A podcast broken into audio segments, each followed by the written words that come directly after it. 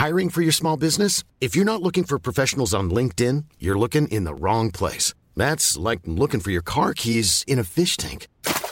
LinkedIn helps you hire professionals you can't find anywhere else, even those who aren't actively searching for a new job but might be open to the perfect role. In a given month, over 70% of LinkedIn users don't even visit other leading job sites. So start looking in the right place. With LinkedIn, you can hire professionals like a professional. Post your free job on linkedin.com slash people today. I hear a lot of talk.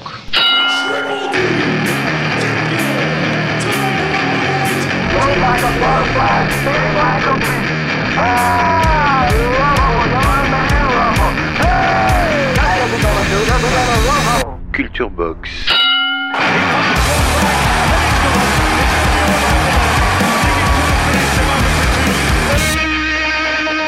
Salut tout le monde, heureux de vous retrouver pour un nouveau numéro de Culture Box, le podcast du Noblard et de ses histoires. Une émission produite et réalisée par le postgénéral.fr et son patron Vincent Malone en partenariat avec l'excellent site culturebox.com.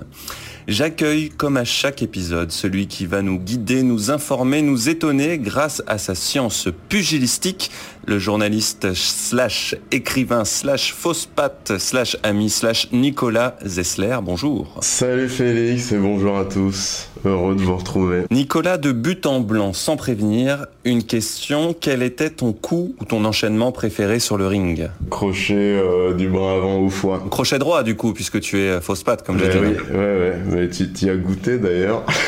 Oui, oui, je te dois une quasi-ablation du plexus solaire, en fait. hein. Mais là, c'était pas sur un crochet au foie, c'était un direct. Ah, j'ai une garde un peu trop ouverte, on va dire. C'est à cause de tes larges épaules. C'est ça. Euh, bon, on racontera peut-être nos sparring épiques euh, une autre fois, mais pour l'instant, partons à la rencontre de notre boxeur du jour. Let's get ready. Rumble. Oh oui, parfait. Culture Box, direct dans tes oreilles. Dans cet épisode, nous nous attaquons à un homme qui a rayé le mot défaite de son dictionnaire, un champion écœurant le public en le privant de suspense, un personnage ambigu, séduisant par sa technique sportive mais repoussant par son trop lucratif sens des affaires, un boxeur en or dont l'argent est pourtant devenu le surnom. Nicolas, notre boxeur du jour, est... Floyd Money Mayweather. Alors d'habitude, tu choisis une petite citation pour introduire notre personnage. Cette fois, tu n'as rien trouvé. Flemme ou choix éditorial, mystère. En tout cas, Floyd Money Mayweather, nous voilà.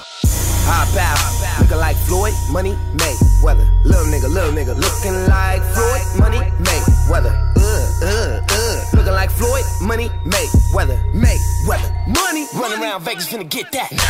Hop, hop, hop out, looking like Floyd, money, Mayweather. Little nigga, little nigga, looking like Floyd, money, Mayweather. Uh, uh, uh. Looking like Floyd, money, Mayweather, Mayweather. Contrairement à certains boxeurs et à presque tous les boxeurs que nous avons évoqués dans ce podcast, qui avaient commencé la boxe et à mettre les gants donc un peu par hasard, pour Floyd Mayweather, c'était clairement quelque chose d'écrit dès sa naissance. Ouais, Félix, il faut vraiment avoir en tête que les Mayweather, et je parle bien des Mayweather au pluriel, c'est avant tout une dynastie basée à Grand Rapids, Michigan, donc une ville typique des, des Blue Collars, là, à deux heures de Détroit, assez glauque entre nous.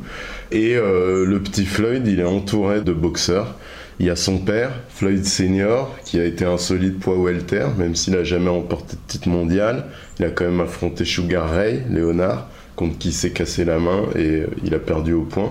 Il y a l'oncle Roger, surnommé Black Mamba, qui était le meilleur boxeur du lot, hein, qui a remporté le titre dans deux catégories différentes. Et puis, euh, il y a un autre oncle, Jeff, qui a été un contender, mais qui a fait quelques combats sans, sans vraiment percer. Et euh, du coup, Floyd, c'est vraiment un projet familial, quoi. C'est-à-dire que il a été éduqué avec cette idée euh, de devenir un champion, de forger un champion.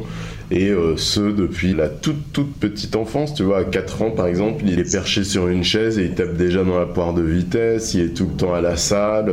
Et en plus, euh, euh, non content d'avoir été des boxeurs professionnels, ses oncles sont tous devenus des coachs de haut niveau. Donc il est bien cornaqué pour accomplir son destin. Oui, c'est vraiment le petit gosse de sportif de haut niveau qu'on plonge dans le bain dès la naissance. Est-ce que d'ores et déjà on peut dire de, de quoi il hérite de cette boxe, euh, de son père ou de son oncle? Est-ce qu'il y a un style de boxe commun à la famille Mayweather Alors, ils sont quand même différents. hein. Et d'ailleurs, euh, c'est rigolo parce que sur le ring, en tout cas, Floyd, il ressemble plus à son père qu'à Roger. Roger, il est plus guerrier, quoi. Et Floyd euh, senior, il boxe euh, relativement. Enfin, c'était un peu la même boxe que son fils, sauf que le fils a réellement optimisé la boxe du père. Donc, il y a par exemple euh, ce fameux shoulder roll qu'ils ont popularisé, presque théorisé. Tu sais, cette façon de se protéger avec son épaule avant de revenir avec une droite. C'est quelque chose qui est la marque de fabrique de Floyd. Mais au-delà du style, je pense qu'on y reviendra au style, je crois que c'est peut-être au niveau mental qu'ils ont vraiment eu un impact monstrueux, quoi. En le prenant depuis tout petit, en le plongeant dans, la marmite, si j'ose dire, ils ont vraiment développé cette capacité qu'il a à s'adapter, à décrypter la, boxe euh, de son adversaire. Et c'est assez paradoxal, parce que quand tu les entends parler, Roger, euh, Floyd Senior et compagnie, ils ont vraiment pas l'air d'avoir inventé la poudre. hein. Enfin, franchement, ça, ça vole pas très haut. Mais en termes de ring IQ, comme on dit, d'intelligence euh, pugilistique, je sais pas trop comment le, le traduire, ils sont vraiment très forts. Et ça, je crois qu'ils l'ont inoculé à Floyd bah, euh, dès le biberon, quoi. Félix Barès, Nicolas Zessler, Culture Box. Contrairement à la plupart des boxeurs dont on a parlé, Floyd, il a pas cette enfance brutale, un peu euh, erratique, où la boxe vient comme un espèce de sauvetage. Est-ce que lui, bah, en fait, il est dans un environnement d'enfance assez structuré autour de la boxe, ou est-ce qu'il y a quand même ces failles et ces choses qu'on retrouve dans l'histoire de tous les boxeurs? Disons qu'il n'a pas eu à chercher le chemin vers la salle de boxe. Cela dit, il y a une relation père-fils qui est extrêmement complexe. Les pères de boxeurs qui entraînent leur fils, c'est toujours euh, un peu chelou, quoi, psychologiquement, parce que le père utilise son fils pour combler ses espoirs déçus, le fils cherche à plaire au père en devenant un champion. Est-ce qu'à un moment, ils arrivent à mettre en pause la relation boxeur-entraîneur pour reprendre une relation père-fils un peu plus normale? Pas évident. Et puis, facteur aggravant, Floyd Senior, c'est un vrai cassos. Franchement, il n'y a pas d'autre mot. Par exemple, quand euh, Floyd euh, Junior a un an, son père se fait tirer dessus au fusil lors d'une dispute familiale, alors qu'il le tient dans ses bras. Et en fait, pourquoi il le tient dans ses bras? Parce que bah, il s'en sert plus ou moins comme une, une sorte de dissuasion ou, ou de bouclier. tu vois, Classe. le mec, il est un peu chelou et puis il, il fait souvent des, des passages par la casse prison. Et notamment, quand Floyd a 16 ans, il a envoyé 5 ans en prison pour trafic de drogue. Ça fait longtemps qu'il se livre à ce genre d'activité. Et d'ailleurs, pour compléter le tableau, la maman de Floyd, elle était euh, toxicomane au dernier degré et c'était son père qui lui vendait euh, euh, bah, la drogue. Donc, pas cool. Pour finir le tableau, t'as la boxe, t'as euh, le père euh, complètement euh, cassos et t'as surtout sa grand-mère qui prend le relais des deux parents absents. D'ailleurs, dans les HBO 24-7, à chaque fois, il a un mot très ému. C'est un mec, il se protège beaucoup, hein. il s'expose pas, Floyd Mayweather. En tout cas, il expose pas ses faiblesses. mais à chaque fois qu'il parle de sa grand-mère, tu sens que là, ça va puiser dans quelque chose d'assez touchant. Et puis, euh, je crois qu'on peut quand même dire que c'est une histoire assez typique, hein. celle des quartiers noirs ravagés par le crack, les familles qui explosent.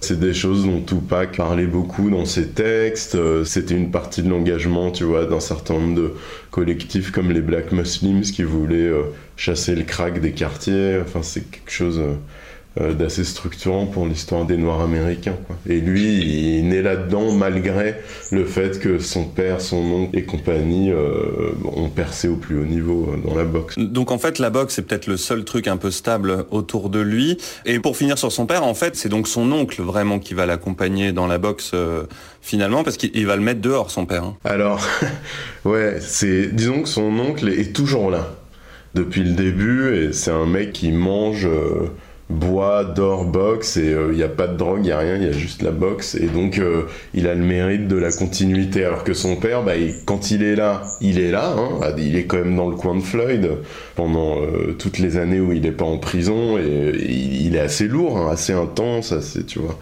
Mais bon, Roger euh, est quand même plus euh, solide, disons, plus sûr. Et euh, c'est toujours un peu comme ça. C'est-à-dire quand son père est en liberté, il reprend sa place. Parfois Roger lui cède la place, parfois il va au deuxième plan, mais c'est compliqué parce que ce sont des gros égaux.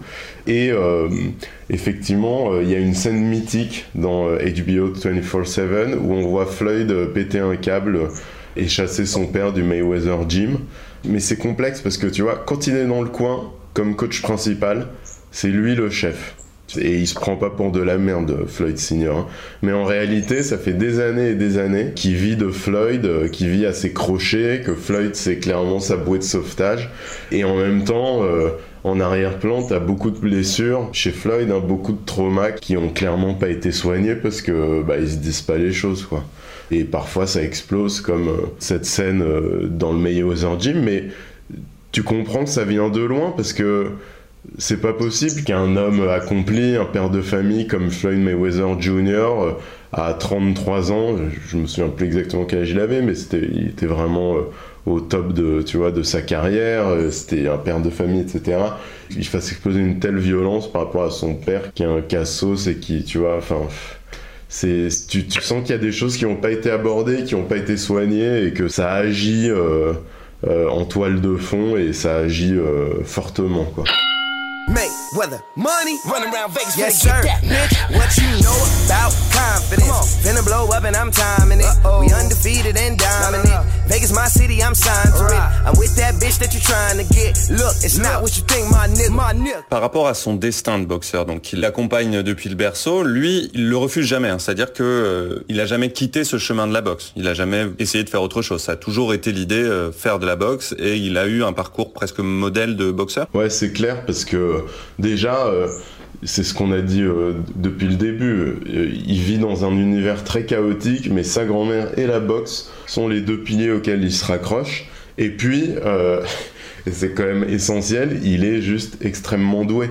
Quand tu gagnes tous tes combats, facilement en plus, bah, c'est plus simple de te lever pour aller courir quoi. Et donc dès les amateurs, il est identifié comme un talent hors du commun. De 93 à 96, il remporte les Golden Gloves dans trois catégories différentes. Et il y a un côté un peu carpentier, tu vois, dans ce début de carrière. C'est un ado qui boxe contre des adultes. Il remporte les Golden Gloves adultes à 16 ans. Et à 16 ans, en, ayant un, corps et une tête de presque de pré-ado, tu vois. Donc ça crée des contrastes assez saisissants. Et il est euh, évidemment euh, connu et reconnu dans le petit milieu de la boxe. Hein. Il faut toujours savoir que c'est un tout petit milieu les gens, euh, les boxeurs, pros et amateurs, ils partagent certains euh, les mêmes camps d'entraînement, ils font du sparring, ils se connaissent tous, ça parle. Tiens, il y a ce petit jeune, euh, tu vois, à Grand Rapids, il est bon, etc. Et du coup, il, fait notamment du sparring dans les camps d'entraînement de Frankie Randall et Pernell Whitaker, qui sont des, des, monstres de l'époque, et il s'en sort bien apparemment. shop in the retail zone. Not at all. Everything I got exclusive. You, you, you are not fucking around with the coolest. Whenever I get included. Nigga, yam, showing love to my squad. You ain't taking over my job. Hell no, hell no. Nah. Overseas with these broads, throwing my niggas lobs. Rock winning, intimidating my opponents. No compensating, I be on it. i been here the longest. Turning on Nellis and Boda. I swear I be bending these corners. Be bending these corners. Uh, work to make it this far. Put that shit on my life. my life. If they be like, who the fuck is that nigga? Tell them that's Dizzy, right? Culture Box, direct dans tes oreilles. avant de parler de l'un des premiers euh, chocs de sa carrière, qui est le bronze, la médaille de bronze à Atlanta, tu as parlé du shoulder roll, qui est une technique qu'il emprunte à son père, hein, qui consiste effectivement à placer l'épaule du bras avant quasi tourner, commencer à tourner le dos à l'adversaire, en fait, hein, à, mettre l'épaule très très euh, au centre. Et ce qui est intéressant, c'est que chez son père, ça marchait pas vraiment ça n'avait pas vraiment d'efficacité, mais Floyd, en fait, il a un truc, c'est qu'il a un timing extraordinaire. C'est-à-dire qu'au niveau de la capacité à, capter le moment où il faut justement mettre cette épaule, puis la décaler pour en lancer la droite, euh, c'est ça vraiment qui en fait un boxeur prodige. Ouais, et c'est clair, je pense que le timing, c'est vraiment la notion la, plus importante. Il sait exactement se positionner, attendre pour contrer. Et tu vois le timing sur le shoulder roll, c'est dans sa capacité aussi à revenir, à remiser. C'est le seul vraiment à avoir réussi à, à faire du shoulder roll une arme qui devient presque offensive, tu vois. Parce que sa droite, du coup, devient assez... euh, Enfin, c'est un sniper de la droite. Et ce qu'il faut expliquer, c'est que le shoulder roll, ça rallonge la distance entre la droite, qui part, du coup, vachement plus derrière, et l'adversaire. Donc, il faut vraiment avoir un timing très, très efficace. Et c'est vraiment là-dessus qu'on le verra même après dans sa carrière euh, dégoûter ses adversaires. C'est qu'en fait, là, au moment où on pense qu'on va le toucher, on ne le touche pas, quoi. Ouais, ah, il est très très difficile à toucher. En, en début de carrière, en plus, il est très rapide sur ses pieds.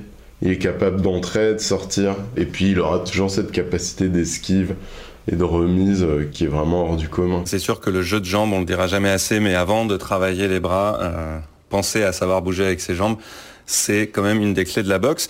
Alors, malgré ce côté prodige, il y a quand même un premier euh, coup dur pour Floyd euh, qui va être très important dans sa manière d'envisager sa carrière, c'est qu'à Atlanta, donc en 96, il ne gagne pas. Ouais, euh, alors qu'il est favori évidemment, mais il est éliminé en demi-finale sur une décision qu'on peut contester contre un Kazakh, je crois. Classique des Jeux Olympiques, hein, la décision contestée. Tout à fait, et euh, il le vit vraiment.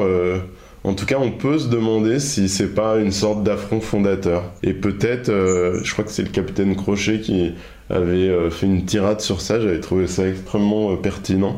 Il disait que ça pouvait vraiment expliquer cette obsession de ne pas perdre, tu vois. Où t'es plus focalisé sur ne pas perdre que sur gagner tout court. Cette espèce d'obsession de protéger son zéro, tu vois, sur son palmarès, ce zéro. Et c'est relativement nouveau dans l'histoire de la boxe en fait, parce que il y a eu certes Rocky Marciano qui avait annoncé qu'il allait se retirer invaincu et qu'il l'a fait, mais sinon tous les grands champions, euh, bah, ils ont connu la défaite, quoi. Ça fait partie du jeu et honnêtement, ça gâche rien, au contraire, quoi. Oui, alors que lui, Floyd, ce sera vraiment sa marque de fabrique, c'est euh, est-ce que enfin quelqu'un va euh, faire chuter ce zéro et va lui infliger une défaite qu'il a en fait connue très tôt dans sa carrière? Ouais, mais comme tout ça, c'est honnêtement, c'est pas original parce que personne ne se retient invaincu des amateurs, quoi. Tu fais tellement de Euh, combats, tu vois, t'en fais 300, c'est pas possible. you know, I gave the sport of boxing my whole life. I dedicated my whole life to the sport of boxing. And all I ever wanted to do was put my family, my mother, and my father in a comfortable position. My dad is a millionaire. My mother, she's a millionaire. And the investments were, were for my grandchildren, not just my children. Yeah. You know, put them in a position. That's really what it's about. Yeah. Giving back. Absolutely. Giving back. On a parlé de ses déplacements, de sa vitesse, de son timing. Est-ce qu'il est aussi euh, redoutable en termes de chaos En fait, euh, il est surtout euh, redoutable en termes de précision. Il a quand même, euh, et c'est assez étonnant chez un jeune boxeur, un pourcentage de coups extrêmement haut qui atteignent leur cible.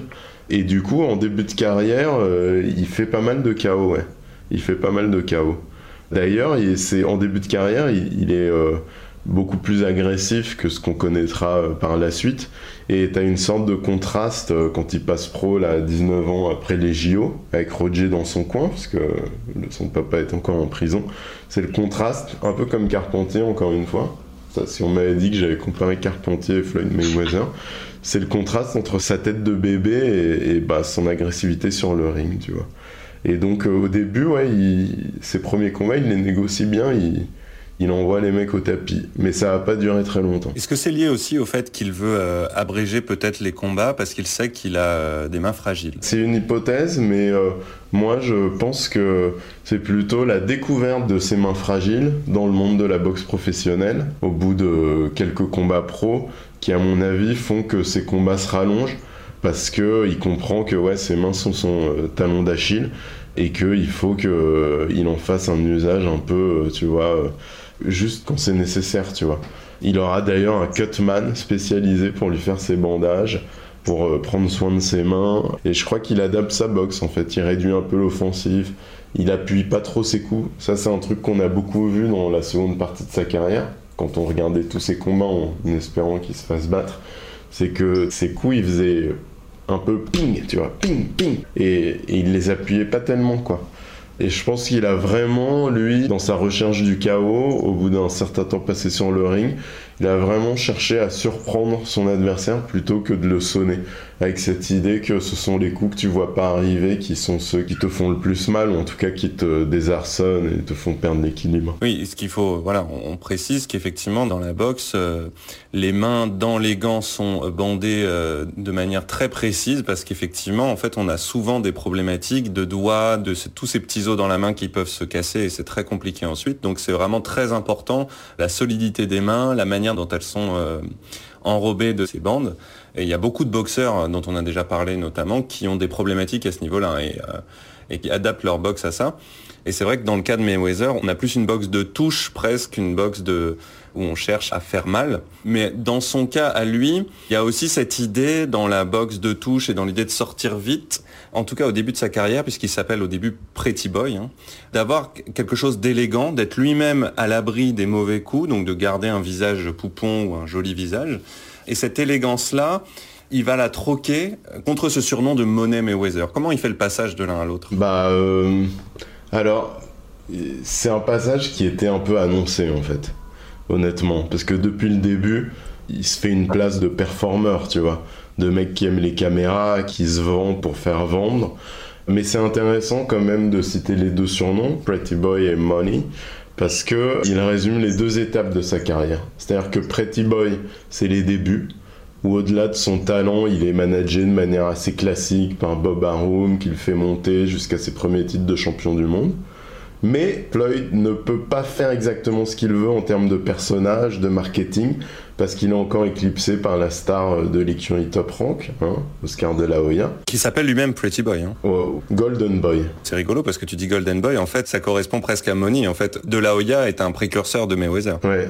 Mais euh, alors, euh, bon, on en reparlera quand on parlera de la Hoya, mais il y a quand même énormément de bémols, notamment le rapport à la défaite. Mm-hmm. Et donc à un moment, il finit par se séparer de Bob Arum et il devient son propre patron, là, en créant Mayweather Promotions.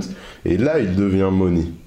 Et c'est l'argent qui coule à flot, qu'il distribue partout où il va, qui devient un produit d'appel en fait, tu vois. Son argent, ça attire l'attention sur lui et donc les gens achètent le pay-per-view. Et surtout, il n'hésite plus, il va embrasser le costume du méchant. Et euh, l'idée, c'est vraiment de comprendre que en boxe, au royaume du pay-per-view, je paye pour voir. L'important, c'est qu'on paye pour te voir, gagner ou perdre, peu importe. Tu as toujours, dans la manière de storyteller un combat, surtout aux États-Unis, surtout euh, avec 24-7 d'HBO, tu vois, qui suit les boxeurs pendant leurs deux mois de préparation, tu as toujours un bon et un méchant. C'est quelque chose qu'Ali euh, avait très bien compris en observant les stars du catch. Floyd Mayweather, il est vraiment dans ce lignage-là, et d'ailleurs, il ira faire des tours sur les rings de catch parce qu'en en fait, il y a, un truc euh, comme Ali, Ali et Floyd, ils sont allés faire du catch, comme Tyson Fury, il allait faire du catch parce que c'est des mecs qui ont très très bien compris comment marche le storytelling, comment marche le business pour vendre un combat de boxe? Ce rôle de méchant, il le campe très bien et euh, en fait, ça va être le vrai méchant de la boxe pendant très très longtemps. En tout cas, ça va être le gars qui t'insupporte et que tu... Euh, c'est vrai qu'il va créer une sorte de fascination ou euh, d'amour-haine chez les fans de boxe où bah, avant le combat, tu regardes le HBO 24-7 en priant pour que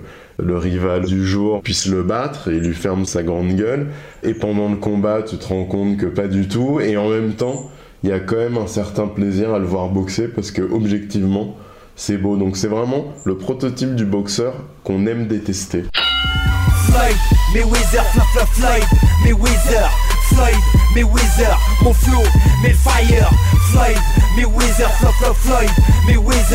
Floyd, Mayweather, mon flow, fire.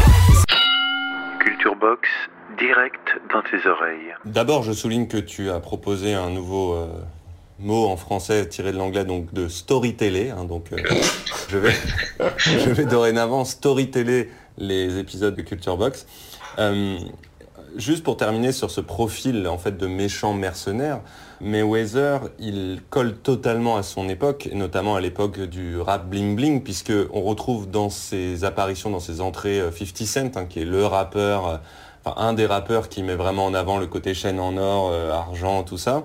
Est-ce qu'on sait si c'est plus un personnage du coup bien trouvé pour Mayweather, justement, qui comprend l'époque, comprend l'important du bling bling, de l'argent ou Est-ce qu'on sait si c'est un peu lui ou si c'est totalement euh, un personnage C'est des masques en fait, Floyd Mayweather, mais il y a tellement de masques que je suis pas persuadé qu'il sache lui-même qui il est quoi. Quand t'enfiles des masques, au bout d'un moment, tu sais, ça dure pendant des années.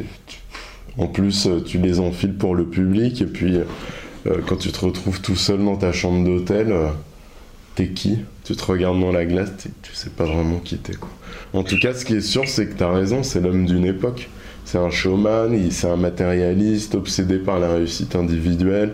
Il n'y a aucun engagement politique, il est le porte-voix de rien, sauf de euh, bah, ce que défend 50 Cent. En fait, 50 Cent, c'est Get Rich or Die Trying. Et il y a une amitié assez intéressante entre les deux, parce que on peut se demander si euh, en réalité chacun ne veut pas être l'autre. C'est-à-dire 50 euh, Cent c'est un peu le boxeur contrarié et Floyd Mayweather bah, il adorerait être un rappeur, tu vois. Il est tellement bling bling.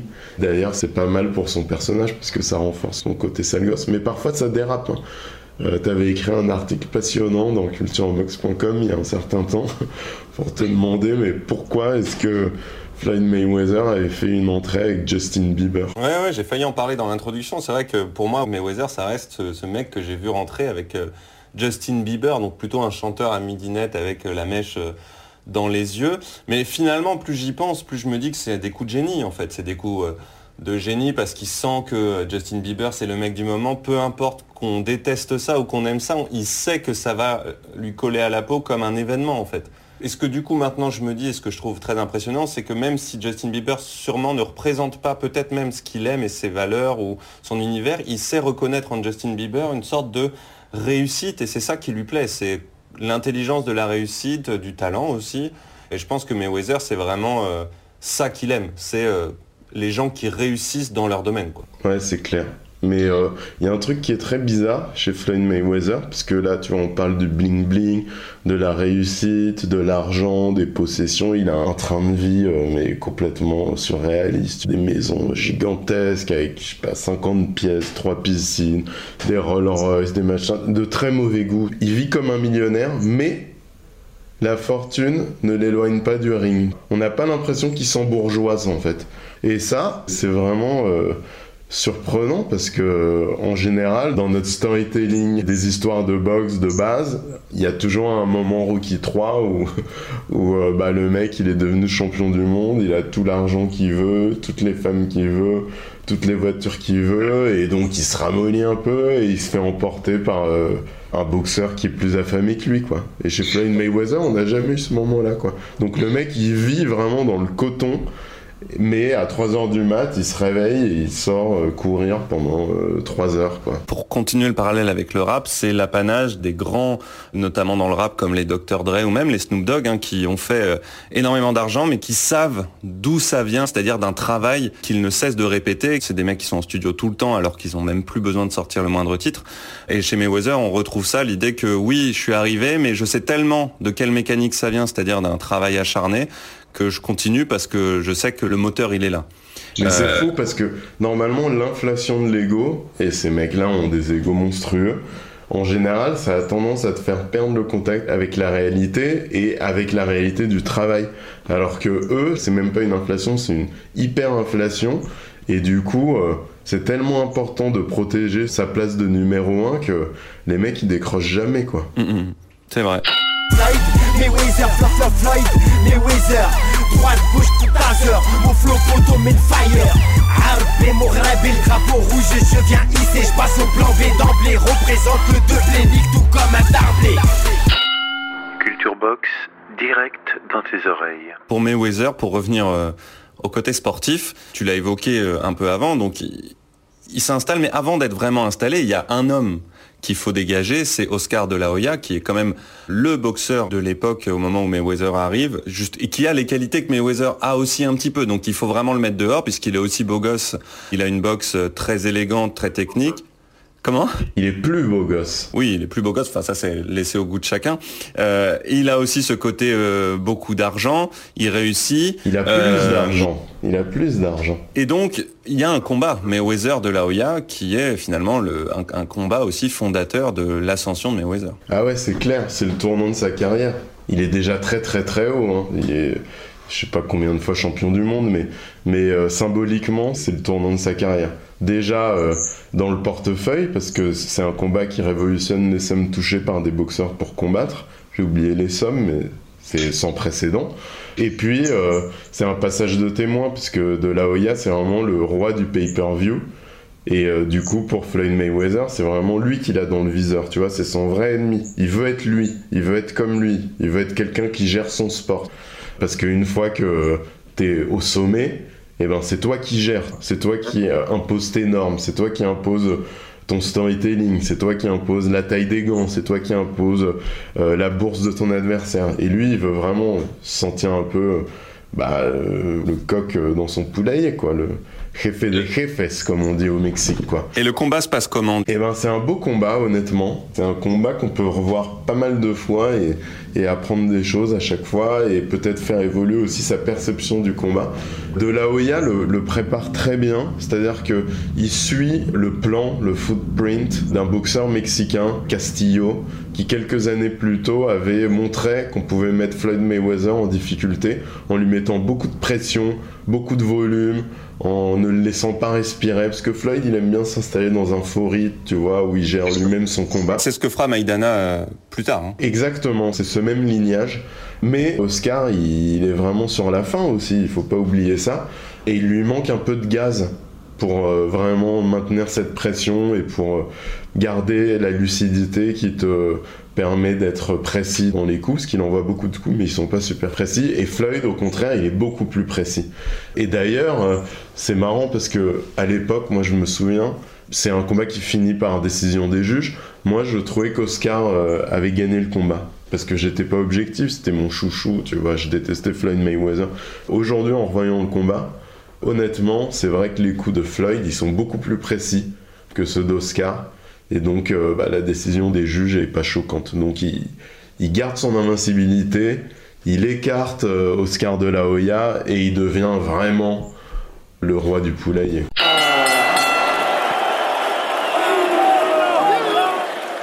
And his opponent across the ring on my left, fighting out of the blue corner, really needing no introduction. The world over, wearing black trunks, fighting out of Las Vegas, Nevada, by way of Grand Rapids, Michigan. He weighed in at a ready 146 pounds. With the longest undefeated streak in boxing today, his record stands at 45 wins, no losses, 26 wins coming by way of knockout. Tonight, he is making his 23rd world title appearance. Please welcome the current and reigning WBC welterweight champion of the world. Here is boxing's undisputed top attraction and pound for pound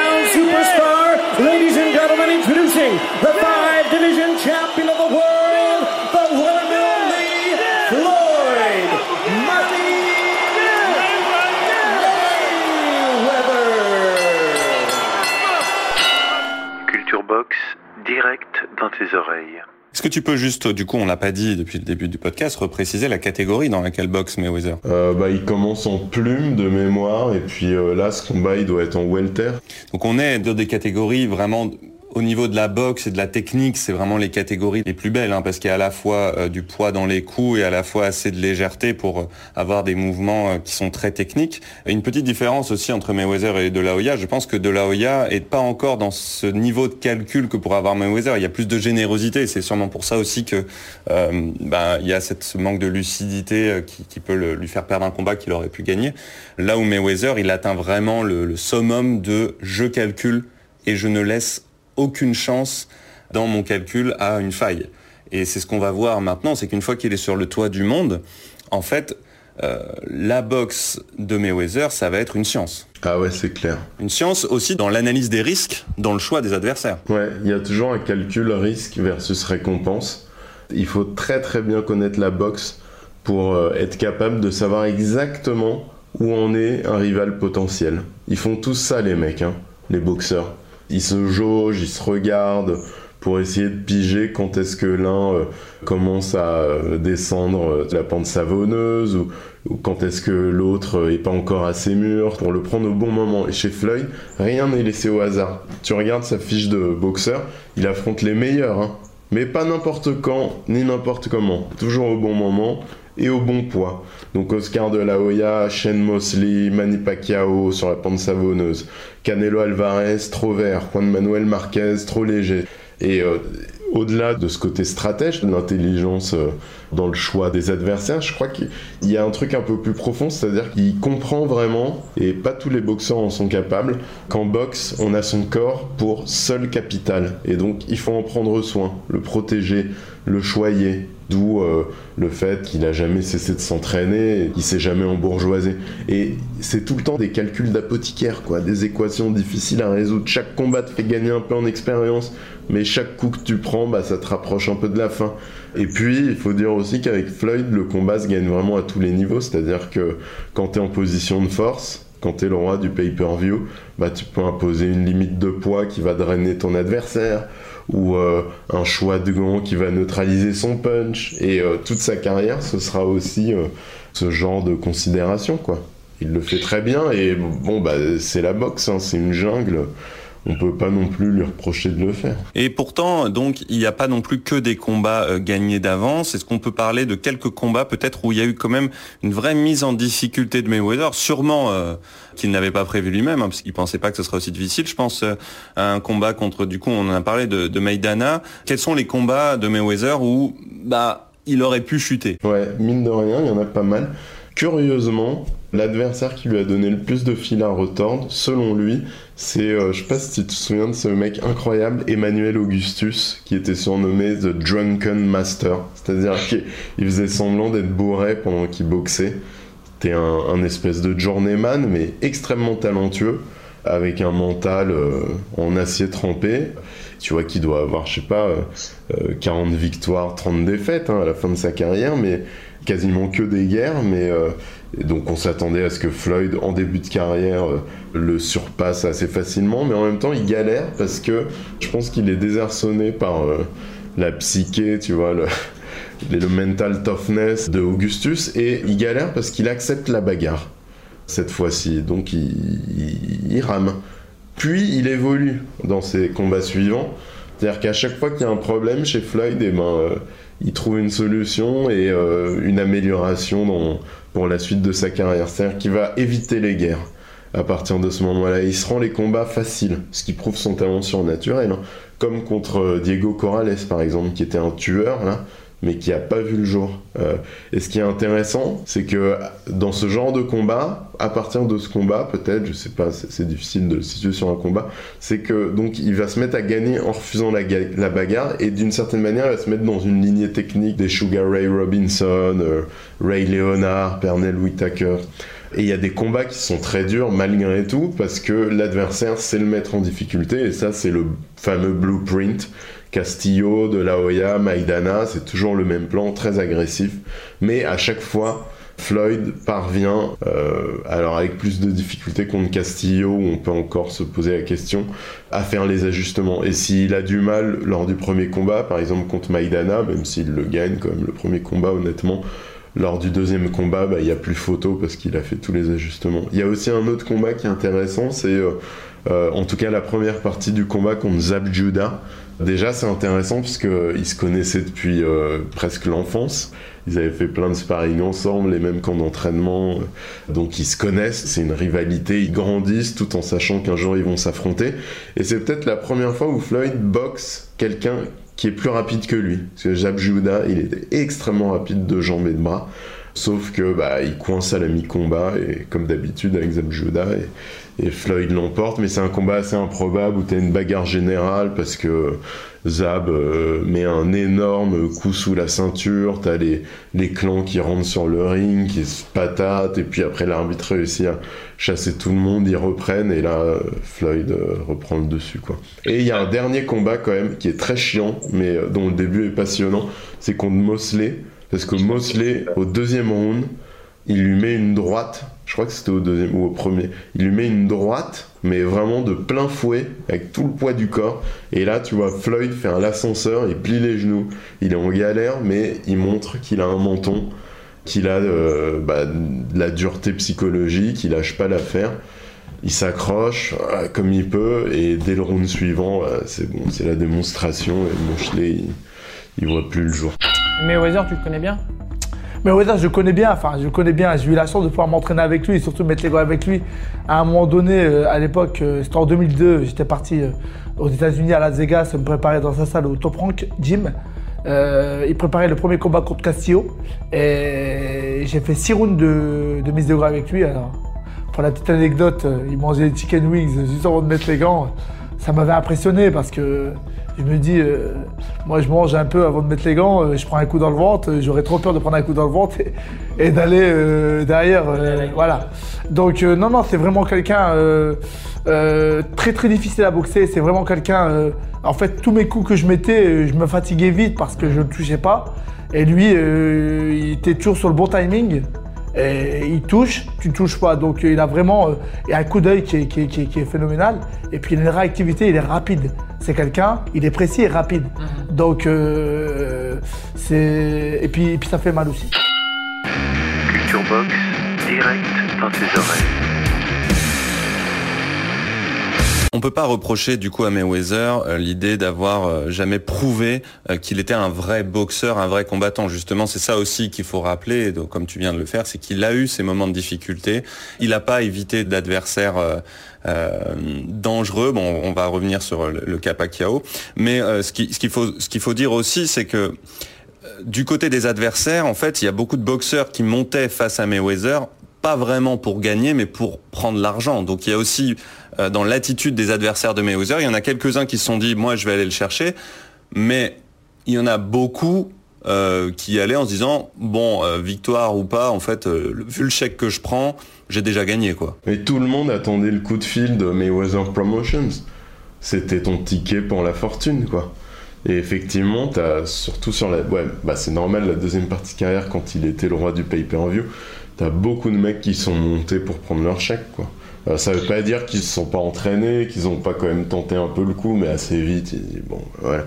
C'est pour ça que quand il a boxé Maïdana, et ça a fait, ouais, Maïdana, combat monstrueux, etc., c'est parce que ça faisait longtemps que personne n'était monté sur le ring avec autant de faim, quoi, de volonté de marcher sur Mayweather. En fait, euh, ils mettaient tellement d'argent dans la poche de ses adversaires avant même que le combat ait commencé qu'ils étaient presque euh, déjà euh, sous le comme hypnotisés par l'argent qu'ils avaient déjà Mais en gagné. fait, le truc, c'est que c'était une victoire d'obtenir un combat contre Mayweather. C'est ça, et du coup, une fois que tu l'obtiens, bah, c'est bon, t'as assuré ton futur. C'est comme l'idée de pas coucher avant un combat de boxe, quoi. En fait, euh, t'as déjà tout relâché euh, parce que t'as déjà eu ta victoire, quoi. Ouais, Floyd, t'avais déjà fait l'amour avant même que tu montes sur le ring avec lui, en fait.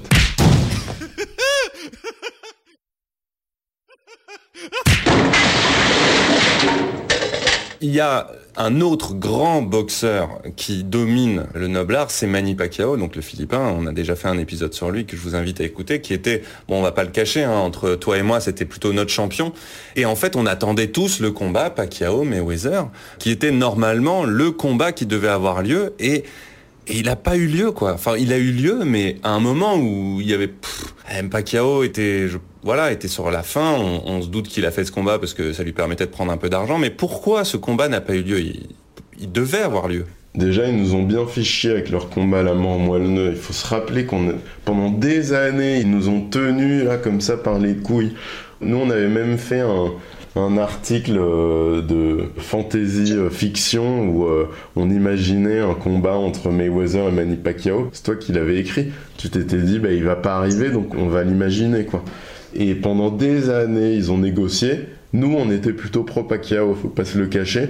On avait tendance à accuser Mayweather. Mais avec le recul, il faut quand même euh, avouer que ça a surtout bloqué à, à cause du contrôle antidopage. euh. Non, c'est pas. Il avait peur des piqûres, Pacquiao. c'est pas une blague. Hein. Du coup, effectivement, ça. Mais bon, ça a fini par avoir lieu et je crois que c'est un combat qui est arrivé trop tard en fait parce que Pacquiao, euh, pour lui, il était dans une situation où c'était la dernière occasion de ramasser 80 millions de dollars malgré la défaite par KO qu'il avait subie euh, un an plus tôt ou deux ans plus tôt contre Juan Manuel Marquez, je sais pas si tu te souviens. Ouais, ouais, si, si, si. Éteignage de lumière, face contre terre. Beau chaos. Donc je pense qu'il est monté sur le ring euh, un peu amoindri déjà. Apparemment, il avait un problème à l'épaule, mais peu importe, il n'était pas dans un état psychologique euh, et physique euh, qui aurait pu euh, le conduire à, à mettre un peu Floyd en, en difficulté. Et donc Floyd a, a déroulé en contrôle, il a pris aucun risque et il a gagné ce combat, mais avec une facilité, euh, mais confondante, et tout le monde s'est bien fait chier. C'est pas un, ouais, c'était, c'était pas un beau combat, mais, mais quand même, pourquoi ce combat n'a pas eu lieu? Est-ce que les deux avaient peur l'un de l'autre? Je sais pas. C'est quand même incroyable parce que ça aurait pu être pour le coup le combat du siècle. Nous, on a quand même essayé de vendre le combat comme le combat du siècle au moment où il a eu lieu, mais on savait très bien que c'était pas le cas. Bah, euh, il y avait toujours un petit. euh, faut être honnête, on avait tu sais, la boxe c'est irrationnel et nous on est un peu des midinettes. Franchement, on avait toujours un petit espoir. On se disait, c'est quand même Pacquiao, il est capable de tout. Peut-être qu'il a encore un dernier combat dans l'estomac, tu vois. On sait jamais avec Pacquiao. Moi j'y croyais, franchement. Et puis ah, dès le premier round, j'ai compris. et je sais pas pourquoi c'est. Je, je pense pas qu'ils avaient peur. Enfin, je sais pas. Je sais pas, moi je comprends que si ton adversaire refuse de se faire tester, euh, surtout il est devenu champion du monde dans 7 ou 8 catégories différentes, t'as quand même envie qu'il y ait un petit contrôle antidopage qui passe par là avant de monter sur le ring avec lui. Et du côté de Pacquiao, ben, je, je sais pas, franchement, il, il nous a jamais fourni euh, d'explications convaincantes, donc on, on- ça reste en suspens, mais bon, on apprend à, vivre avec ça hein, dans la boxe. On admire euh, la boxe de Canelo, et pourtant il y a eu l'affaire du steak mexicain, et bon, bah, on regarde quand même ses combats, mais il y a quand même l'affaire du steak mexicain, quoi. Ben, Pacquiao, c'est un peu pareil, je trouve. Who would you say was your toughest opponent of all time? One of them that really made you have to work. Well, out, out of my career, I just want to say none of them was really tough. You know, none was, none was really tough. I mean, you got guys that punch hard and hit hard, and you got guys that come out and win a, a few rounds. But nothing really was tough or hard. Félix Barès, Nicolas Zessler, Culture Box. Après Pacquiao, Mayweather, est-ce qu'il a encore euh, quelques combats intéressants? Il y a un combat contre Berthaud, je crois. Ah bah là c'est non c'est pas du tout intéressant.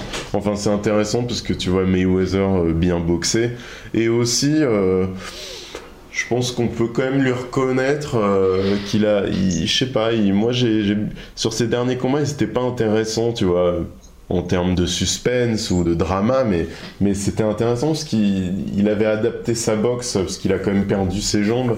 Il, a beaucoup, il, a- il avait 35, 36 ans, donc il montait un peu plus les gants, il, il avait toujours son timing, son coup d'œil, et parfois il était un petit peu plus agressif. Il restait un peu plus au centre du ring, moi j'aimais bien. Et puis à chaque mouvement est magnifique, donc tu, tu le regardes, mais honnêtement, euh, il n'y a pas eu de combat vraiment intéressant. euh.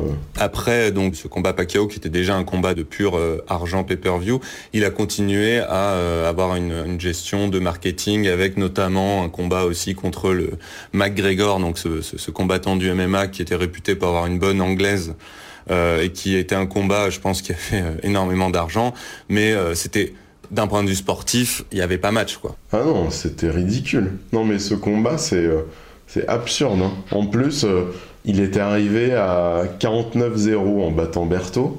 Berthaud, il est venu prendre son chèque, hein, comme les autres. hein. Il n'y avait vraiment aucun suspense, aucun intérêt ce combat. Euh, mais euh, donc, il lui, manquait un combat à Floyd Mayweather pour dépasser Rocky Marciano.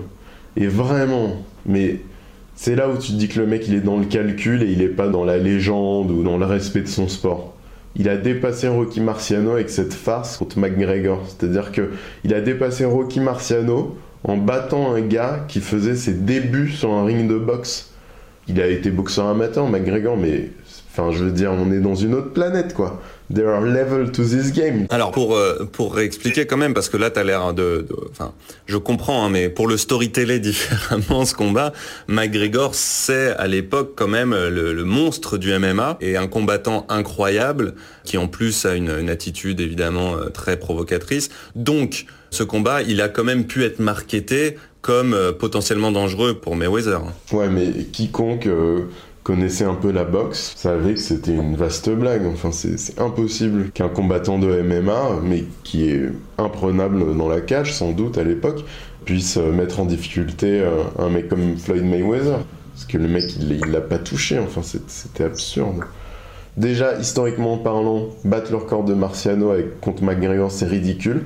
Mais c'est pour moi la meilleure illustration de sa volonté de minimiser au maximum les risques tout en s'en mettant plein les fouilles, parce que de fait, euh, bah, tout le monde a vu le combat. Quoi. Pour toi, il y a, euh, au niveau des stats, c'est clair, hein, il a les meilleures stats de l'histoire de la boxe. Ouais, mais attention, attention, parce que euh, on dit tout le temps, ouais, il a le record, 50-0, etc. Mais attention, il faut jamais oublier que t'as des mecs qui ont largement dépassé ce record. Julio César Chavez, avant de perdre contre Frankie Randall en 1994, il était à 89 victoires pour un nul, zéro défaite. Donc ça relativise quand même euh, la performance entre guillemets de Mayweather quoi. Et le mec, il avait esquivé personne Chavez. Hein. Mais euh, Mayweather a quand même réussi à quitter euh, le game avec son zéro. Est-ce que finalement Mayweather, et c'est ce que j'entends dans ta voix, puisque tu étais plutôt, on a commencé le podcast avec plutôt des choses assez élogieux envers Mayweather, et là je sens que tu commences à, à, perdre ton sang-froid. Mayweather, est-ce qu'il a finalement jamais gagné les cœurs des amateurs de boxe? Mais bien sûr, parce que je veux dire, la boxe, c'est pas des mathématiques, c'est pas des stats. Alors clairement, à la différence de ses collègues, il a gagné son combat contre la boxe, hein, faut lui reconnaître ça. Mais pour nous, pour nos cœurs, pour sa légende aussi, il manque les firefights, il manque le drame, un boxeur, il, rentre aussi dans les cœurs quand il boucle la boucle, c'est-à-dire quand il connaît la défaite, quand on lui inflige ce qu'il a lui-même infligé à d'autres. C'est un peu le, moment de vérité, tu vois. Quand est-ce qu'il va réagir? Est-ce qu'il va revenir? On dit parfois they never come back, mais parfois si, tu vois. C'est l'histoire de Foreman qui revient 20 ans après euh, le Zahir pour redevenir champion du monde des lourds. Ça, c'est beau, quoi. Ça, tu vois, tu t'en souviens, j'en parle à quasiment tous les podcasts, mais parce que le mec, il m'a marqué au fer rouge. Alors que Floyd, on n'en parle jamais en fait. Là, on lui consacre un épisode, c'est super intéressant. Mais, je sais pas. Toi, tu penses qu'il restera pas, du coup, euh, dans l'histoire euh, autant que d'autres grands boxeurs? Bah. J'ai un peu de mal avec ça. Alors, euh, je pense que c'est un boxeur qu'on va observer, étudier, parce que en termes de science, de sweet science, c'est quand même extraordinaire. Mais sa manière de faire, ce calcul, alors on peut le respecter, hein. après tout c'est lui qui boxe, qui assume les risques du métier, mais c'est pas de ce bois-là que sont faites les légendes. C'est-à-dire que, je suis désolé, mais il faut aller au tapis pour savoir ce que t'as dans le ventre. Il faut tomber pour trouver en soi la force de te redresser, de continuer la bataille. Tu vois, c'est Ali qui se relève après le cocher du gauche de Frasier, lui mars 71. C'est Foreman qui revient pour chasser les fantômes de Kinshasa. Floyd Mayweather, c'est un grand boxeur, ça c'est sûr, mais c'est pas une légende. C'est pas une légende, c'est pas possible. C'est euh, un type qu'on va étudier dans les salles de boxe euh, en vidéo pour comprendre son shoulder roll, pour comprendre euh, sa remise du droit. C'est un type qu'on va étudier pour comprendre les rouages du boxing business. C'est un type que tous les boxeurs sont bien avisés d'étudier pour pas se faire avoir par les promoteurs, pas se faire avoir par le game mais c'est pas une légende. Donc en fait, moi, ce que j'entends comme conclusion, c'est que pour devenir une légende dans la boxe, il faut que la boxe te, te batte, quoi. Euh, parce qu'en fait, quand on sort vainqueur du game de la boxe, euh, c'est forcément une défaite d'un point de vue de la légende, en fait. C'est ça qui est un peu étonnant, parce que Mayweather, finalement, d'un point de vue justement de parcours par rapport à tous les autres boxeurs qu'on a vus, Peut-être Pacquiao aussi, sorti de la boxe sans trop de, problématiques. Euh, mais Mayweather, il sort avec de l'argent, il sort avec une santé, avec une organisation, il entraîne, hein, il a un pool de boxeurs, donc il est encore dans le game tranquille, parce que bah, il a été plus intelligent que la boxe. Quoi. Ouais, non mais t'as raison, c'est marrant parce que quand on l'évoque dans d'autres épisodes, moi c'est toujours mon exemple, donc on l'évoque quand même, j'étais un peu mauvaise langue, c'est toujours mon exemple de mec qui euh, euh, remporte son combat contre la boxe.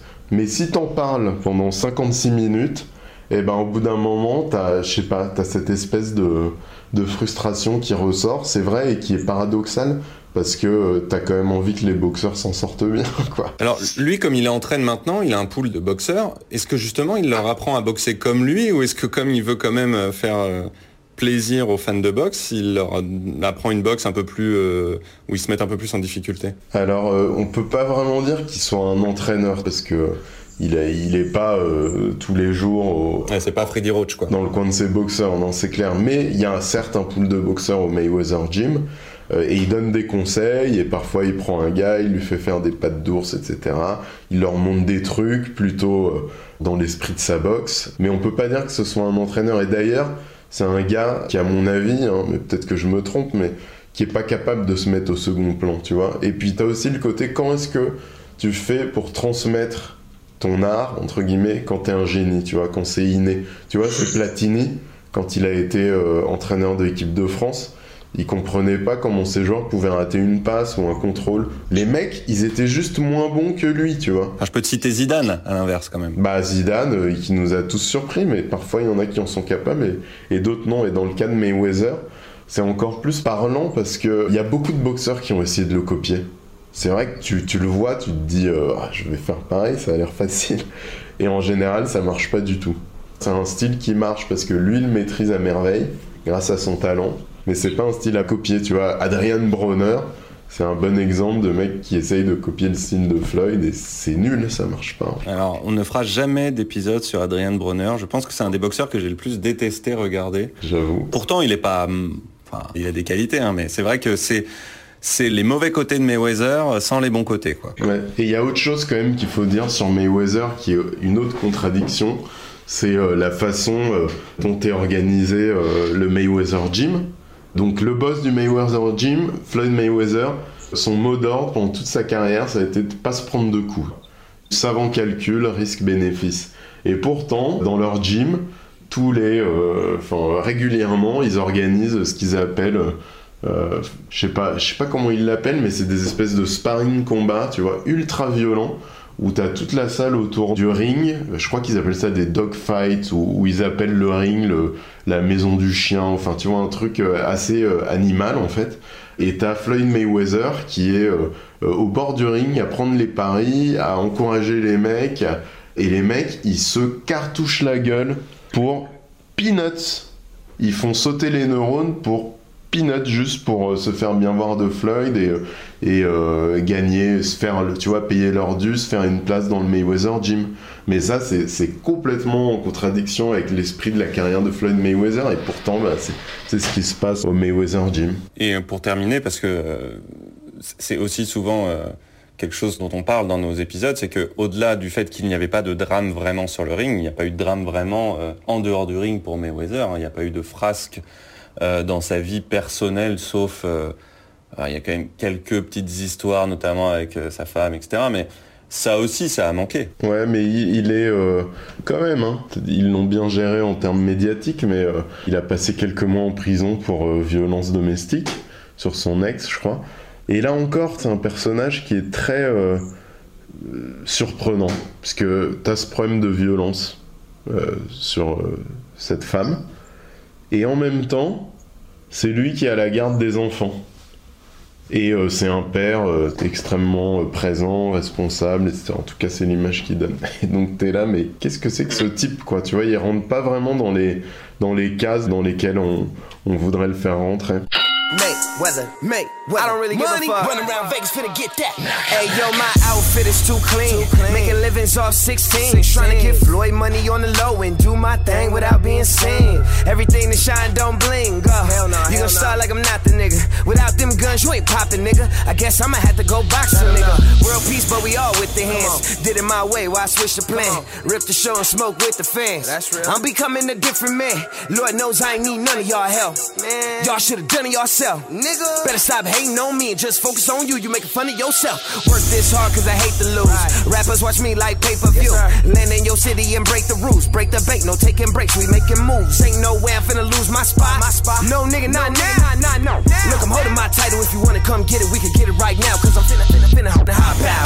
Looking like Floyd, money, made, weather. Little nigga, little nigga. Looking like Floyd, money, made, weather. Ugh. Culture Box, direct dans tes oreilles. Alors on passe à juste deux questions un peu plus générales sur la boxe à partir de l'histoire de Mayweather. Donc on a terminé puisque Mayweather donc maintenant ne, a priori ne boxe plus euh, sauf retour euh, exceptionnel. Attends, il boxe plus mais non, il continue à nous faire du mal. Hein. Il continue à faire des exhibitions, combats chelous en Asie contre des mecs qui viennent souvent du pied-point. Le mec qui se balade pendant trois rounds et il s'en met plein les fouilles. Ça rentre même plus dans son palmarès officiel mais écoute-moi bien, moi je prends le pari qui va finir par boxer un YouTuber. Parce que c'est vraiment ce qu'il cherche. Un combat, aucun risque, plein de fric, il n'aura même pas à s'entraîner et il va aller faire 5-6 rounds avec Jack Paul. Enfin, Mais écoute, propose-lui peut-être un combat. contre moi? Alors là, vraiment, il court aucun risque, mais je suis pas sûr qu'on soit capable de storyteller et marketer ce, C'est un joli défi qu'on pourra peut-être prendre selon vos commentaires euh, à la suite de ce podcast. Écoutez, si on a 100 000 et c'est faisable, hein, 100 000 personnes qui nous disent euh, organiser le combat, euh, on tentera quelque chose. On tentera quelque chose. Question, première question par rapport à l'exemple de Mayweather, même si on a un petit peu répondu. Euh, Un boxeur qui ne perd jamais, est-ce vraiment un boxeur? Bah non. Enfin, il y a une phrase que j'aime beaucoup, moi, dans Fat City, le film de John Hudson. Très bon film. Très bon film. Et très bon livre de Leonard Gardner à la base. Win some, lose some. C'est quand même intéressant de voir comment un boxeur réagit à la défaite. Tu peux traduire quand même parce qu'on on a des auditeurs qui sont pas euh, bilingues comme toi. Tu gagnes quelques combats, t'en perds quelques combats. Tu perds quelques combats. Euh, il faut voir comment un boxeur réagit à la défaite. C'est super important pour une histoire. C'est le moment de vérité. Comment est-ce qu'il se reconstruit mentalement, techniquement Qu'est-ce qui change? Parfois, il change tout court. Je sais pas si tu te souviens, Foreman, existentiellement, il a complètement changé, quoi. Il est devenu un- une autre personne. Il a été deux personnes complètement différentes, et ça, c'est passé par euh, des défaites. Et peut-être même que parfois, la défaite libère le boxeur euh, de sa peur de perdre, de... et finalement, c'est pas si terrible que ça de perdre. Et en tout cas, ça introduit quelque chose de dramatique. C'est comme connaître une petite mort, et puis t'as certains boxeurs qui renaissent de leur cendre, et c'est beau, quoi. Je mettrai un petit bémol, c'est que dans la boxe, on veut que la défaite ait lieu sur le ring sous nos yeux, mais peut-être, et comme dans la vie de chacun, que Mayweather, sa défaite, il l'a eu autre part euh, que sur le ring, et qu'il a eu aussi ces moments où il a dû se relever. Euh, sauf que ça n'a pas eu lieu sur le ring. Non, mais bon, c'est une activité publique. Nous, on, ne voit que ce qu'on nous montre, tu vois. Donc, euh, on peut euh, enquêter, essayer de deviner. C'est un peu ce qu'on a fait. On comprend qu'il y a des failles un peu qui agissent en sous-main dans la relation avec son père, etc. Sa mère qui a disparu de la circulation. Mais parfois, il est très ému, Floyd. Très, très rarement, tu vois. Peut-être trois fois dans sa carrière après des moments très structurants. Et là, tu te dis, ah ouais, en fait, il, y a quelque chose qui se passe, quoi, intérieurement. Mais nous, on ne voit que ce qu'on nous montre. Donc, euh, En tout cas, ce qui est sûr, c'est que rarement boxeur comme lui n'aura été observé avec ce désir de le voir perdre. C'est-à-dire que Mayweather, on le regardait pour le voir perdre, et c'est quand même assez étonnant pour un sportif, quelque discipline que ce soit, parce que justement, peut-être que tout le monde sentait que c'est cette défaite qui créerait quelque chose, mais voilà, pour l'instant, elle n'a pas eu lieu. Peut-être, encore une fois, si nous organisons ce combat entre euh, Monsieur Nicolas Zessler et Floyd Mayweather, cette défaite-là pourrait éventuellement euh, arriver. bon, si je peux lui rendre ce service.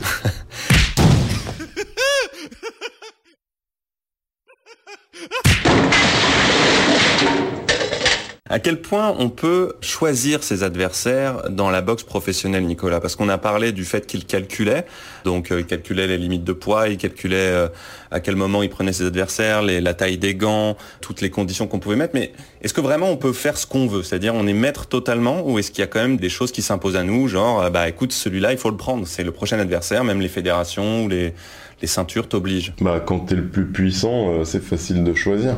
Floyd, à partir du moment où il a battu Oscar, il a tout choisi, bien sûr. Puis les, les ceintures, quand t'es Floyd Mayweather, tu t'en fous. D'ailleurs, il en a, euh, il a renoncé à certaines parce qu'il trouvait que euh, le prix à payer pour, euh, tu vois, les fédérations elles fonctionnent par fees. C'est un mot anglais que je sais pas trop comment traduire, mais euh, tu payes une espèce de redevance à la fédération parce que t'es le champion et à un moment ça l'a saoulé avec la WBC et il a renoncé à sa ceinture. Donc en fait si on rentre dans le jeu des ceintures, il y a des règles, Ouais. mais en Et fait tu peux t'arranger, hein, tu peux t'arranger, Ouais. tu peux non non c'est c'est mais plus t'es puissant, plus tu choisis. T'es un jeune boxeur qui commence sa carrière, euh, t'as pas de compagnie de promotion derrière toi, ben tu choisis que dalle quoi.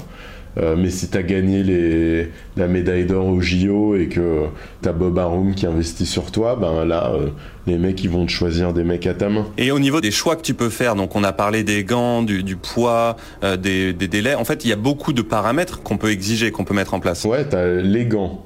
Donc Floyd Mayweather, par exemple, il a toujours euh, refusé que ses adversaires euh, boxent avec des Cleto Reyes. Euh, c'est les gants que voulait utiliser Maidana euh, lors de leur combat. C'est des gants mexicains qui ont la particularité d'être très durs. Et donc lui, il veut pas de Cleto Reyes parce que comme euh, c'est pas un puncher, son idée c'est euh, de neutraliser le punch de ses adversaires. T'as effectivement les catch weight où tu descends les mecs, c'est-à-dire que tu les draines, ils arrivent, ils sont un peu faibles, ou tu les obliges à monter. Marquez, il l'a obligé à monter, donc il est arrivé un peu gras. Et puis en réalité, il avait pas la, les épaules, le corps d'un, tu vois. euh, Les limites de poids sont pas officielles, c'est-à-dire que tu la mets vraiment où tu veux. bah, quand tu es dans la position de Floyd Mayweather, tu peux imposer un catch weight, parce que normalement, c'est les limites des catégories. Mais quand tu es le roi du poulailler, ben, euh, les mecs, ils ont tellement faim de te boxer que tu peux dire, ouais, ok, je te boxe, mais euh, pas en welter, mais pas à 147, mais à, à 150, tu vois. Et les mecs, ils Mm. acceptent, quoi. Et tu as aussi la taille du ring qui peut être euh, un facteur parce que les mecs qui boxent euh, très rapprochés, qui essayent de trouver le coup dur, etc., ils vont demander un ring le plus petit possible, alors que des mecs qui sont plutôt sur la défensive, euh, Floyd, il avait plutôt tendance à demander des rings assez grands où il pouvait se balader sur tout le ring. Et puis tu as aussi euh, les dates, c'est-à-dire que quand tu imposes ta date, et ben euh, tu peux adapter super bien ton camp d'entraînement pour arriver à ton pic de forme. Alors que Mhm. quand tu te fais imposer la date, ben, peut-être que tu sors d'un combat, tu as besoin de te reposer, mais en même temps c'est intéressant de boxer Mayweather, donc tu acceptes et tu fais un, un camp d'entraînement un peu trop court. Enfin, tu vois. C'est des trucs comme ça. Mais tu sais, il faut pas se voiler la face. Hein. En boxe, il y a 80% des combats dont on connaît l'issue. Et les combats de Floyd Mayweather n'y n'y dérogeaient pas, sauf que ben, c'est la magie de la boxe, tout est toujours possible. C'est pour ça qu'on reste mordu, c'est pour ça qu'on continue à regarder les combats de Floyd Mayweather. Tout reste toujours possible, surtout quand c'est bien storytellé. Ouais, c'est clair, c'est clair, c'est clair. Bon, je vous promets, c'est la dernière fois qu'on utilise ce mot. La Vanendel Arena est debout pour acclamer son champion. Et personne n'est dupe. Ce combat n'ira pas au terme des 12 rounds, tant l'intensité y est élevée. Et au milieu du sixième round, le champion met une première fois à terre son adversaire sur un direct du droit. Pas forcément puissant, mais ultra pressé. L'accumulation des rounds se fait sentir chez le challenger qui commence à accuser le coup physiquement. À l'entame du septième round, le comptage non officiel donne 6 rounds à Mayweather pour un seul à Endo. À 1 minute 25 de la fin de ce round, Floyd place un triplé de cross après son fameux pull counter qui met une nouvelle fois à terre le courageux.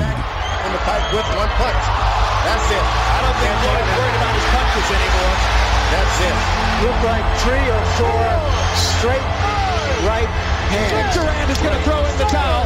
Nick Durant is showing Endo the towel. And Endo Il se relève, mais son attitude ne trompe pas. Il a le regard perdu et est incapable de continuer le combat. L'arbitre, Frank Garza, met fin au combat. Mayweather conserve sa ceinture à domicile au terme d'un combat rondement mené. Si le punch de son adversaire pouvait laisser présager d'un affrontement équilibré, il n'en fut rien. Le champion a maîtrisé le combat de la première à la dernière seconde. Culture Box, direct dans tes oreilles. C'est l'heure de ton conseil culture. Nicolas, Ouais, j'en ai un bon là. t'en as un bon, un bon titre. hein. Un bon titre, euh, 200 noirs nus dans la cave. Euh, c'est un livre, euh, le dernier je crois, d'Élie Robert Nicou, qui est un pote, soit dit en passant, qui a écrit un livre sur une affaire un peu restée en suspens qui avait eu lieu euh, le soir du retour de Mohamed Ali après la suspension liée au Vietnam. Donc c'était son retour sur le ring contre Jerry Quarry, octobre 1970 à Atlanta et euh, T'avais euh, 200 gangsters noirs venus de Harlem, Chicago, Saint-Louis et d'ailleurs, qui avaient assisté au combat, puis qui s'étaient rendus dans une villa euh, près d'Atlanta pour une nuit de paris, de jeux de cartes, etc. Et qui se sont fait braquer. ils se sont fait braquer et euh, ils ont été entassés nus dans la cave. Et donc c'est un bouquin assez euh, sympa parce que il marie vraiment boxe et roman noir. D'ailleurs c'est plus roman noir que boxe.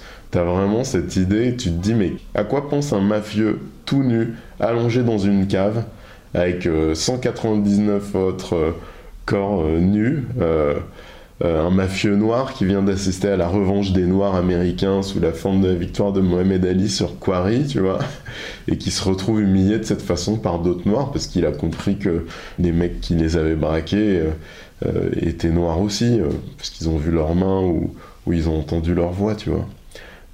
évidemment, comme l'écrit Ellie, personne dans cet amas de corps n'a assez d'ironie pour apprécier la situation.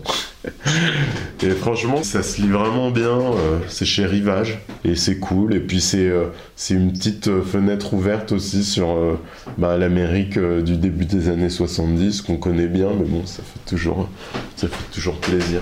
Tu nous rappelles le titre? 200 noirs nus dans la cave. Très bien. Et eh ben voilà, Culture Box, c'est fini. Merci à tous ceux qui nous ont prêté leurs oreilles. Merci de nous suivre, de nous laisser quelques commentaires ou suggestions et surtout, parlez de nous autour de vous si vous pouvez. Je vous rappelle qu'à 100 000 demandes de combat entre Nicolas Zessler et Floyd Mayweather, nous allons tout faire pour organiser cet événement. Merci à Vincent Malone et au poste général pour la réalisation. Et enfin, un grand merci à toi, Nicolas, pour tes lumières toujours aussi passionnantes. À très vite, j'espère. Merci Félix. Ciao. C'était Culture Box.